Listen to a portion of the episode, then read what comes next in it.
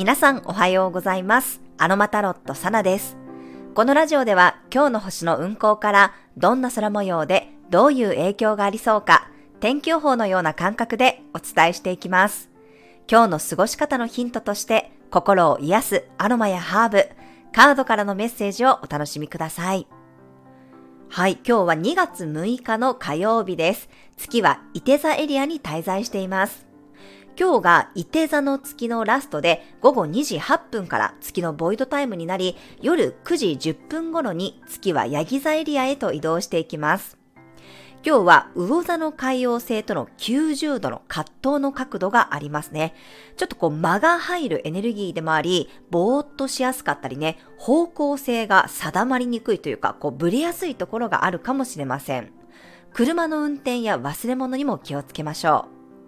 そして、伊手座はですね、大きな乗り物を表すので、まあ、雨や雪の影響で少しね、混乱するようなことがあったり、よくわからないことでのこの混乱に、ね、なりやすいんですね。狐にこう、つままれたような感覚になることもあるかもしれません。なので、ぼーっとしてたらね、変なところに到着してたりとか、あとは電車を乗り過ごしていたりとか、気がついたらものすごいこう、時間がね、経過してたなんてこともありそうです。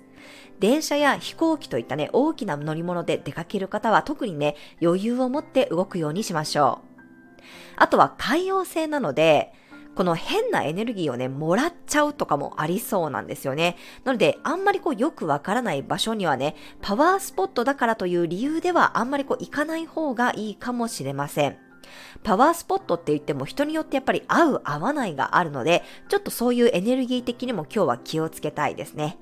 はい、なので今日は交通や通信の乱れが起こりやすかったり、ぼーっとしやすいので、予定通りには行きにくかったりね、想定外になりやすいです。心にも時間にも余裕を持って過ごすようにしましょう。なので日中はレモンやペパーミントといった思考をね、クリアにしてくれる、集中力を高めてくれるね、精油やハーブティーがおすすめです。よりはね、逆にこうしっかりと自分をオフにできるように、ラベンダーやジャスミンの香りを活用してみてください。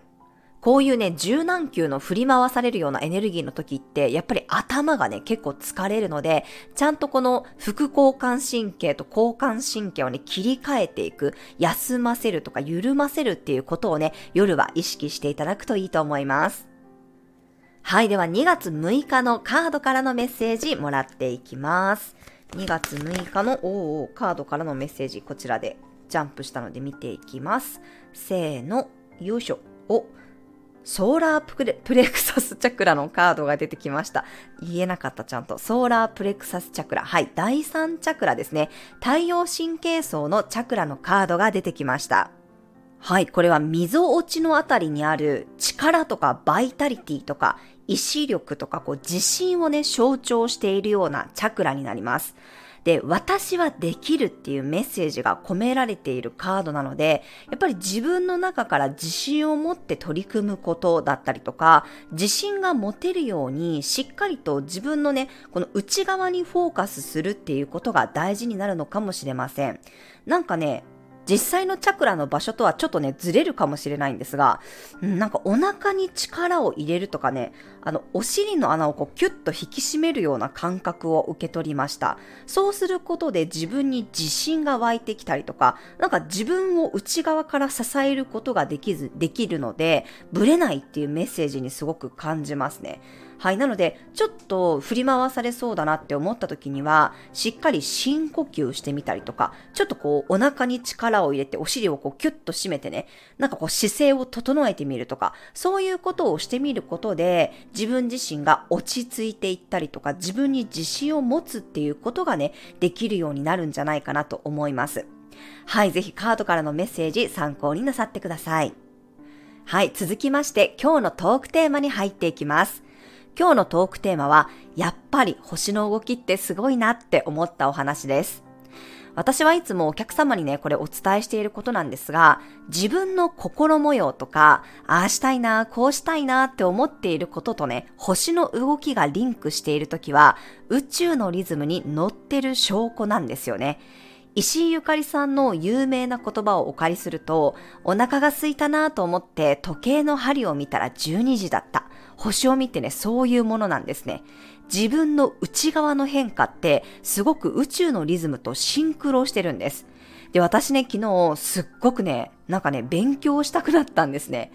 もともとタロットもこのスピリチュアルなことも子供の頃から大好きなので、昔からね、このおまじないとかも好きでしたし、魔女になる方法とかね、魔女図鑑とかも小学校とか中学校の時に、中学生の時にね、図書館で借りては読んでいるようなタイプでした。で、大人になってこの仕事を始めてからね、友人に魔女の宅急便のキキのお母さんみたいな仕事してるねって言われて、あ、確かにって思ったことがあるくらいなんですね。だから今でも学ぶことってすごく大好きで、結構ね、単発で講座を受けることがよくあります。海外の先生術家の先生の講座に参加したりね。あとはこう少し前だと古典先生術とかね、ホラリエ先生術とか、他のこの先生術のジャンルにも興味をね、持ち始めた時期がありました。ただね、その時一回ね、開きかけた扉を閉じたんですよね。なぜなら、それを学ぶと、今まで自分が学んできたことがこう、覆されるようなことがあって、ちょっとね、意味がわからなくなって、プチパニックになりかけたんですよね。で、これはちょっとセッションに支障が出るかもと思って、一旦こう、開きかけた本をね、パタって閉じたんですね。でも、また昨日からなんか学びたい欲がすごいこうムクムク出てきてですね、あれなんだろう？これって思いながら、水星が水亀座入りした影響かなって思って、ちょっとね、自分のホロスコープ出してみたんですね。そしたらですね、なんと、現在運行中の、まトランジットの土星がね、綺麗に Q ハウスのカスプ入り口に乗ってました。私ね、ずっと、まあ、ここ数年ね、土星が8ハウスを運行していたんですね。8ハウスっていうのは夫婦関係とか金銭的なこと、結構ね、ディープなお部屋なんですよ。ずっとそこに向き合ってきて、あ、やっと8ハウス抜けて9ハウスのテーマになったんだって思って、まあ、それと同時にね、この急に学びの意欲が出てきたので、うわ、やっぱり星読みって面白いなってね、すごく痛感しました。で、私はですね、8ハウス土星の間にですね、夫の収入がなくなったんですけど、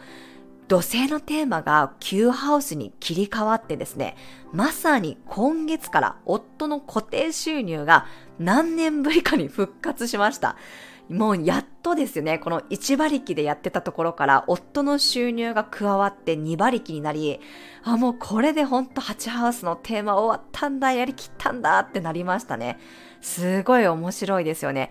だから大体2年ぐらい夫の収入がなかったのかな。うん、それは間自分の収入だけであの家族を支えていかなきゃいけなかったので、まあ、プレッシャーもあったんですけど、あの私の蟹座の火星に対して真向かいに、あの、ヤギ座の冥王星がずっといたので、この冥王星からも私はもう、プレッシャーを与えられまくって、もう火星を刺激されまくって、私がやらなきゃっていう影響をね、受けてたんですよね。それプラスその8ハウスの土星っていうことで、お金とかこの夫婦間のテーマにずっと向き合ってて、まあ、結構この数年はハードだったんですよね、実は。だけど、それが一気に解消されて、冥王星がね、ヤギ座を抜けて水亀座に入って、私のこの火星との葛藤の角度もなくなっていき、そして8ハウスを運行してた土星も9ハウスに抜けたタイミングで、夫の固定収入が数年ぶりに復活して、もう笑っちゃうぐらい星通りだなって感じましたね。それとですね、プログレスの月が水亀座から魚座に移動していました。プログレス、進行の月っていうのはですね、内面ですね、心模様を表していて、私の月星座は天秤座なんですが、それが今、プログレスで見ると、魚座に入っている状況なんですね。私なんか勘違いしてて、3月ぐらいにね、魚座になるもんだって思ってたんですけど、昨日ね、えー、チャートを見てみたら、先月から魚座にもう入っていました。だから、もともとは月星座天秤なんですけど、要素として今今はですね、月魚座っぽくなってる状態なんですね。だからこのトランジットの土星も Q ハウスっていう高尚な学びとかね、精神性の高い部屋に入ってて、で、プログレスの月もほぼ同時に魚座に入っているので、もうこれはさ、アカシックもやるし、もっともっとこう見えない世界にのめり込んでいくだろうなっていうのが、もう本当わかりましたね。自分でチャートを見てね、感動しました。でもプログレスのね、太陽とか水星、金星、火星、このね、個人天体の4つは、私今全部ね、獅子座に入ってるので、内面的にはね、すっごく今火のエネルギーが強くなってて、12ハウスの蟹座の太陽の割にはね、この火星期っていうのは、多分自分をもっとこう強く出していく、まあそういう傾向がね、出てくるだろうなと思っています。まあもうとにかくね、私はこの土星先生と向き合って、8ハウスのテーマしっかりやってきて、で、経済的な自立っていうものをね、することができましたので、まあ逆に今は夫がね、自分の好きなことに挑戦できる状態になりましたね。二人でこの8ハウスのテーマをね、やりきれたんじゃないかなと思ってますね。土星というのは向き合うことで自分の基盤や土台を作ってくれます。私の場合は、夫からの経済的な自立、そして夫婦間でのより強力なパートナーシップを得たっていう感じですね。もうまさにいい時も、一見ピンチに感じる時も、二人でよく支え合ったなと思います。土星のテーマからは逃げないことが大事です。ぜひね、皆さんもトランジットの土星が何ハウスに入っているかね、チェックしてみてください。まあ、私もうん、ちょくちょく自分のホロスコープ出してみているようで、なんかやっぱりこうやってね、勘違いしていることってあるので、なんかこの内面の自分のこの内側の変化を感じた時に、なんかこれ星が絡んでそうだぞって思ってみたら、もうどんずばで本当にね、あ、トランジットの土星のテーマ切り替わってるし、プログレスの月も上座に、魚座にね、なってるし、もうダブルでここ来たんだなって、すごくこう感動しましたし、それと同時に、よく頑張ったなって 自分をね、なんかこうちょっとね、褒めてあげたい気持ちにもなりました。はい、こういう風にね、星の動きって本当に自分の内面とリンクしてますので、星の動きを見て自分の内面をね、顧みることもできますし、えー、昨日の私みたいに自分の内面の変化から、親って思った時にホロスコープを出してみると、あ、なるほどねってなることもあります。すごくね、面白いので、はい、私自身も、あ、やっぱり星って楽しいなっていうことをね、感じれた一日でした。まあ、今ね、水亀座に水星が入ってて、水亀座って、あの、支配性が天皇星なので、やっぱりこの勝利的に、えー、先生術が絡んでくるんですよね。なので、この1ヶ月ね、1ヶ月というか、この太陽とか水星とか火星金星がね、水亀座に入ってくる期間っていうのは、この星読みもね、ますますこう楽しくなっていくんじゃないかなと、個人的に思っております。はい、以上が今日のトークテーマでした。では最後に12星座別の運勢をお伝えしていきます。お羊座さん、楽観的にチャレンジできる日。大きなスケールで動くことで引き寄せられるものがありそうです。お牛座さん、すごく引きがいい感じの日。信頼関係を大切にすることで、たくさんのおまけがついてきます。双子座さん、おしゃべりする機会が増える日、相手から刺激を受けたり、気づきを得る機会がありそうです。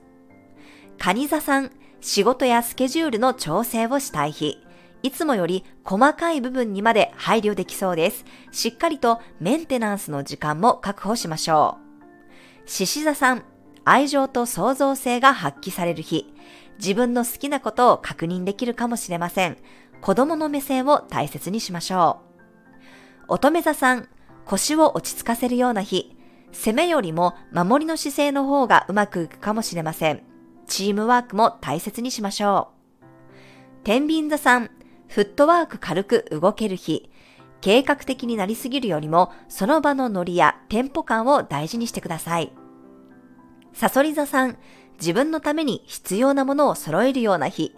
肉体や五感を癒すことで心身ともにリフレッシュできそうです。伊手座さん、自分主体で動ける日、壮大な夢を描くことができたり、不思議なメッセージを受け取ることがあるかもしれません。ヤギ座さん、水面下で物事が動くような日、じっくり心模様を観察したり、タイミングが来るまでゆっくり待つのもいいでしょう。水亀座さん、未来へのヒントが見つかりそうな日、急にやる気が出てきたり、いいビジョンが浮かんできそうです。魚座さん、達成感のある日、自分のゴールに向かって着実な一歩を進み出せそうです。経験者の話も参考にしてください。はい、以上が12星座別のメッセージとなります。それでは皆さん素敵な一日をお過ごしください。お出かけの方は気をつけていってらっしゃい。